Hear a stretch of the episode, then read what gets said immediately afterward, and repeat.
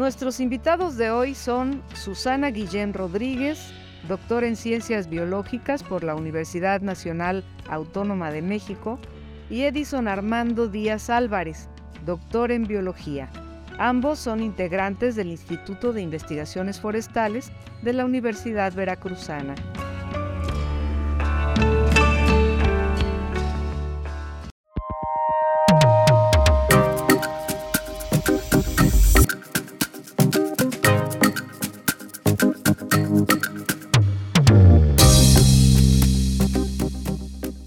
Oye, lee y dile. Es el espacio radiofónico de la editorial de la Universidad Veracruzana, sus libros y sus autores. Literatura, ciencia, tecnología y arte. Todo el pensamiento universitario cabe en un libro.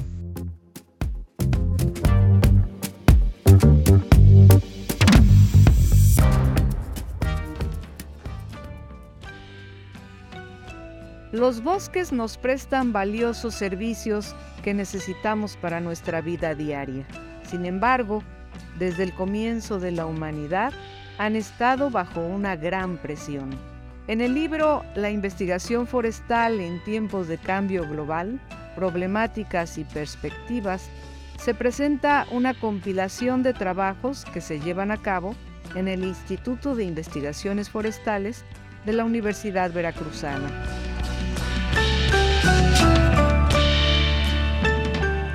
En esta publicación se muestran las amenazas que sufren los ecosistemas forestales desde el cambio climático que afecta a los bosques de montaña, pasando por la pérdida de cobertura vegetal hasta llegar a los ambientes antropizados, en donde los bosques se han reducido a muy pequeñas islas verdes en un mar de concreto. También se presentan las técnicas y las herramientas que se utilizan en la investigación forestal y se expone cómo éstas ayudan al abordaje de los problemas ambientales que enfrentan los bosques.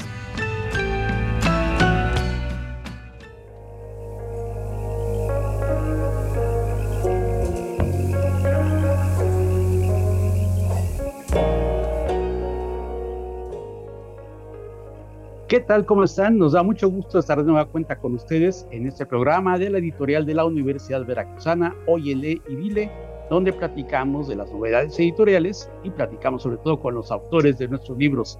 Y como siempre, nos da mucho gusto saludar a Alma Espinosa. Alma, ¿cómo te? ¿Cómo has estado? Hola, ¿qué tal Germán? Es un gusto también para mí platicar contigo y con nuestros invitados de hoy, quienes son eh, coautores de este libro que se llama La investigación forestal en tiempos de cambio global, problemáticas y perspectivas. Hoy tenemos a Susana Guillén Rodríguez y Edison Armando Díaz Álvarez, quienes junto con Beatriz Socorro Bolívar eh, son coordinadores de este libro. Bienvenidos y nos gustaría comenzar con usted, doctora. ¿Cómo fue pensada su creación? Eh, tenemos mucha información, pero también es un libro que además de darnos resultados de investigaciones, es también como un material muy importante de divulgación. Eh, pues este libro lo pensamos eh, como un eh, motivo para, para, festejar o bueno, para conmemorar los 35 años de, de, la fundación de nuestro instituto, el Instituto de Investigaciones Forestales de la Universidad Veracruzana. Entonces, quisimos plasmar en este libro a través de un lenguaje sencillo eh, lo que estamos haciendo en, materia de, investigación eh, forestal y todo esto enmarcado en este problema que tenemos, que es el, cambio global, ¿no? que implica pues bastantes eh, problemas ¿no? que, que nos, nos, trae el cambio global, como por ejemplo el cambio, o sea, el, el, cambio global es generado por diferentes factores, entre ellos el cambio de uso de suelo, la deforestación, etcétera, ¿no? Son, múltiples factores. Entonces, quisimos plasmar a través de esta obra lo que estamos haciendo para poder, pues, generar información básica eh, necesaria para crear estrategias de, del manejo y con ello, pues, la conservación de los bosques.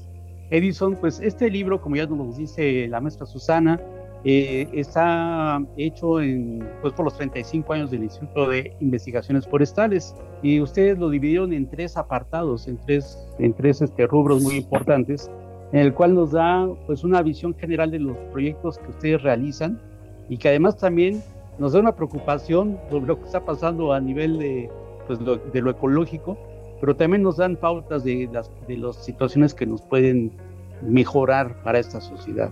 Platícanos de esta estructura del libro. Este libro lo dividimos en, tres secciones principales, eh, pensando justamente en, las investigaciones que hacen eh, las investigadoras y los investigadores en el instituto. Por una parte, en la primera sección eh, vimos o hablamos de las altas montañas y la vida de las altas montañas, cómo el cambio climático principalmente y por ejemplo el cambio de uso de suelo afecta las altas montañas, la vegetación principalmente. Uno de los capítulos es sobre el cofre de Perote, sobre los riesgos y sobre las actividades que allí se llevan. La segunda parte trata sobre todo de las técnicas que utilizamos en el instituto para investigar el cambio global a diferentes niveles. Y la tercera parte se trata sobre las ciudades, principalmente la vida urbana, porque la vida urbana es ahora la principal vida de la gente, ¿no? Más del 60% de la población particularmente en México y alrededor del mundo, ahora viven en las ciudades. Entonces, la relación que tenemos con la naturaleza en las ciudades, pues ha cambiado bastante. Por eso lo dividimos así. Uno de los capítulos trata sobre contaminación, justamente. Y lo que nos dices, Germán, pues sí, hay preocupación, pero también es un llamado a la esperanza, que podemos hacer cosas para mejorar. Así como decía que está dividido en tres partes y que tenemos eh, un material importante para hacer algo, ¿Cuáles serían, eh, según ustedes, este trabajo que tenemos que hacer todos, según las investigaciones? Porque hay un apartado que menciona también las estadísticas.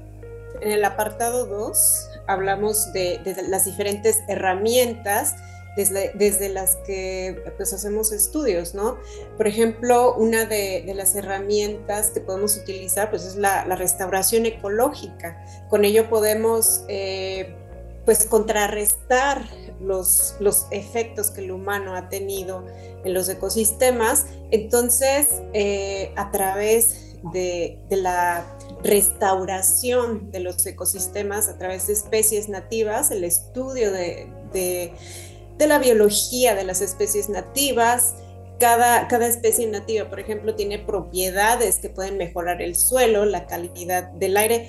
no se trata solamente de, de, reforestar un ecosistema, sino que tenemos que seleccionar qué especies son las que vamos a utilizar para regenerar un ecosistema o tratar de, disminuir el daño que le hemos hecho. Por otro lado, tenemos eh, la estadística. La estadística es una herramienta básica, muy necesaria para todos los trabajos de investigación que nosotros hacemos, porque eso le da la, la fortaleza a, las hipótesis y a los planteamientos que nosotros tenemos. Con eso demostramos que lo que estamos diciendo es verídico, es verdad, ¿no?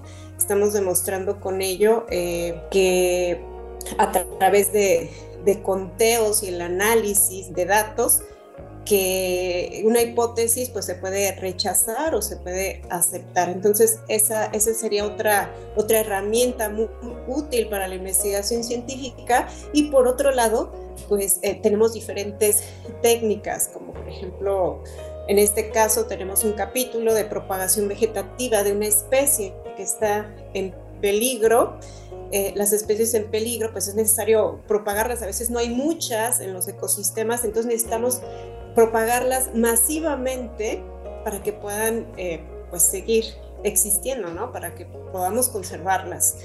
Entonces, de eso trata la, segunda sección, de las diferentes herramientas que nosotros como investigadores utilizamos para disminuir el, daño que hemos hecho. Eh, Edison, ah, eh, para que tenga este libro en sus manos se va a encontrar un panorama muy amplio. A mí me gusta mucho cómo mencionan a las montañas como las islas del cielo eh, que es eh, también uno de los elementos importantes para darnos cuenta cómo va cambiando nuestro, nuestro entorno. Lo podemos ver, por ejemplo, aquí antes se veía la nieve muy seguido y ahora casi no vemos la nieve en el pico de Orizaba, ya ni decir el cofre de Perote.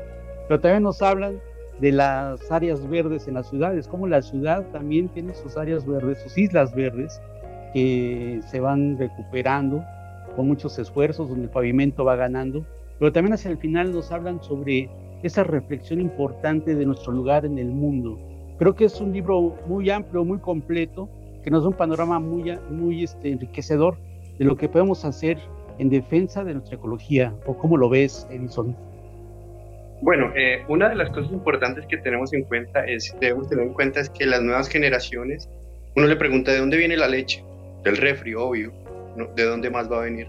Y, pues sí, tenemos una desconexión eh, pues muy importante con la naturaleza, porque eh, en la actualidad pues nos metemos en pequeños departamentos o en nuestras casitas y ahí no salimos. Y si acaso vemos un pajarito. Y eso es lo que las nuevas generaciones están viendo. Con el ejemplo de, de la leche de, viene del refri, no tenemos en cuenta toda la cadena de suministro y todos los daños que causamos al consumir. Entonces es importante hacer esa reflexión a nivel de familia y a nivel de escuela y a nivel de sociedad para poder eh, atender los problemas, atender estas situaciones, porque esto no solamente le compete a X o a Y persona, a quienes investigamos, porque todos y todas vivimos en el mismo planeta, solo tenemos un planeta. Entonces no podemos salir corriendo y decir, bueno, sí, compremos otro, vendamos la mina de oro, vendamos eh, la mina de diamantes y nos compramos otro planeta y ya, gracias. Eso no lo podemos hacer, no podemos hacer una mudanza. Entonces eh, debemos hacer educación a muchos niveles. Y este libro justamente pretende eh, mostrar cómo hacemos investigación y cómo podemos tener soluciones. Esa parte final es muy bonita porque justamente eh, nos habla de esa reflexión de nuestro lugar en el mundo. No somos entes independientes, no somos una especie. Lo que le pase a una especie en alguna parte nos va a afectar a nosotros. De hecho, la, eh, la pandemia la por la COVID, ahora están, se están dando cuenta que fueron unos mamíferos diferentes a murciélagos que trajeron el virus o que tienen el virus. Pero como nosotros estamos talando las selvas, nos estamos metiendo donde están los virus. Y de hecho ahorita dicen que la próxima pandemia va a salir de Brasil porque están talando la, la selva en Brasil y no sabemos qué haya allá, qué virus tengan o qué bacterias. O incluso en la cultura popular ahorita hay una, una serie muy popular en, en, una de las cadenas sobre, sobre una pandemia de hongos que, que son como zombies. Entonces ya tenemos la cultura popular, ahora tenemos que hacer acciones eficientes para que podamos eh, ayudar a nuestro planeta, no solamente desde la academia, sino desde todos los ámbitos. Y este trabajo que, que hacemos de divulgación nos parece muy importante para ello. Hay un artículo que me llama la atención, que es de eh, Susana Guillén y Héctor Viveros, sobre las altas montañas de México, que son como laboratorios naturales para evaluar el efecto del cambio climático. ¿Cómo es que pueden ser eh, laboratorios? Sí, los investigadores cuando tenemos alguna pregunta, eh, tratamos de responderla a través de experimentos y tratamos de hacerlo a través de experimentos en laboratorio o en invernadero, donde podemos eh, controlar las condiciones de temperatura, de disponibilidad de humedad en el suelo, quizá de cantidad de, nutrientes que agregamos a, las macetitas donde estamos eh, creciendo algunas plantas entonces, eh, cuando tenemos las condiciones controladas, podemos tener un acercamiento a lo que realmente está pasando en la naturaleza o en condiciones, eh, digamos, naturales, silvestres. Nosotros manipulamos los factores, pero en las montañas, ahí experimentamos en muy pocas distancias, cuando nosotros vamos a una montaña, podemos percibir que al subir en, altura, pues va disminuyendo la temperatura drásticamente, se nos acaba el oxígeno, hay más radiación eh, eh, solar, nos quemamos más fácilmente. Entonces, estas condiciones ambientales, eh, pues no necesitamos manipularlas en laboratorio. Tenemos la montaña para hacer experimentos, porque ahí, por ejemplo, una misma especie se puede distribuir en, una, en una montaña por ejemplo, puede ser una distancia muy corta de, no sé, mil metros, pero en, esos mil metros en los que se distribuye una especie de árbol, por ejemplo, eh, se pueden e, experimentar muchos cambios ambientales. Por ejemplo, eh, la temperatura eh, cambia, me parece que un grado en 200 metros lineales, entonces cambia las condiciones de temperatura. Entonces eh, eh, sería eh, una montaña como un laboratorio natural, donde nosotros no tenemos que manipular las condiciones, sino que ahí están presentes, ¿no? y podemos movernos fácilmente de un lado hacia otro, de arriba hacia abajo, para poder hacer nuestros experimentos. No necesitaríamos ir al laboratorio. Pues bueno, este libro es realmente muy interesante para que lo consulte el público en general, porque además de que nos habla de los árboles, de la investigación forestal, como bien lo dijo hace un momento Edison, intervienen otros elementos, intervienen otros seres como los animales, los, los microorganismos, todo lo que genera pues el ambiente forestal y que genera vida. Y por lo tanto, Alma, creo que es muy importante que sepamos dónde adquirir este libro, ¿no? Así es, y bueno, no solamente adquirirlo de manera física, sino también está en un formato digital. Lo pueden consultar leer en línea, descargar de manera gratuita en libros.b.mx. Ahí podrán, quien quiera que consultarlo, que de verdad es muy recomendable porque son muchos temas escritos de una manera muy agradable, muy amable al lector que no tenemos eh, conocimientos eh, de, pues, de investigación forestal, que lo pueden descargar y también lo pueden encontrar de manera física en librerías de Jalapa y poco a poco estará llegando a librerías de todo el país. También se está distribuyendo en ferias de libro donde el editorial de la Universidad Veracruzana tiene presencia. Así es que, pues muchísimas gracias Susana Guillén, Edison Armando quienes eh, son dos de los tres coordinadores de este libro. Gracias por su tiempo y pues nos escuchamos la próxima semana, Germán. Así es, y pues muchas gracias. No sé si quieren agregar algo finalmente, Susana y Edison. Muchísimas gracias, estamos muy contentos de, que nuestro libro haya salido al fin. Pasó un largo tiempo que, se atrasó por, por la pandemia, pero bueno, aquí está y queremos mostrar lo que hacemos los científicos en la Universidad Veracruzana, en especial en el Instituto de Investigaciones Forestales. Muchísimas gracias. Espero que les guste. Sí, para finalizar, eh, pues gracias por la invitación y continuando con lo, que dice mi compañera Susana, pues eh, nuestro instituto a veces es poco conocido y pues esta es una mirada a lo que hacemos en el instituto como investigación. Lo hicimos con mucho cariño, realmente le pusimos mucho esfuerzo y queremos que la gente sienta ese cariño al leer, que aprenda mucho y que entienda las problemáticas que tenemos y que cada persona hace parte de la solución también.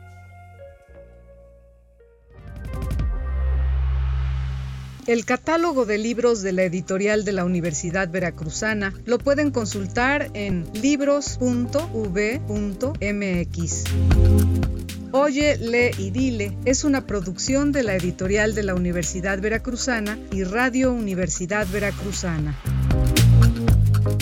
Voces Alma Espinosa, Germán Martínez Aceves y Liliana Calatayud.